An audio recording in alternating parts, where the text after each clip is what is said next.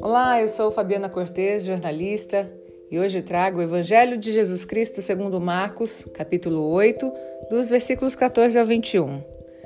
Aconteceu que eles haviam esquecido de levar pães consigo. Na barca havia um único pão.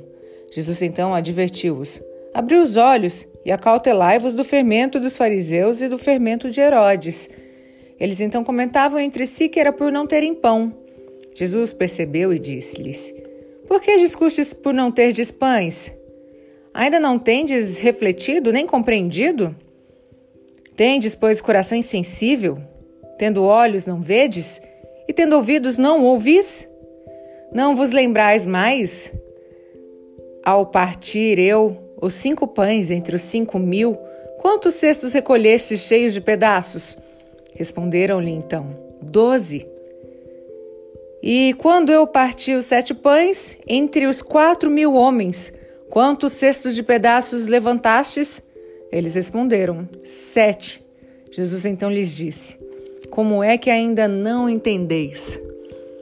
Quantas vezes, perante as dificuldades, nós esquecemos da misericórdia do amor de Jesus Cristo intercedendo junto ao Pai? Lembre-se, Deus sempre estará conosco, basta confiar.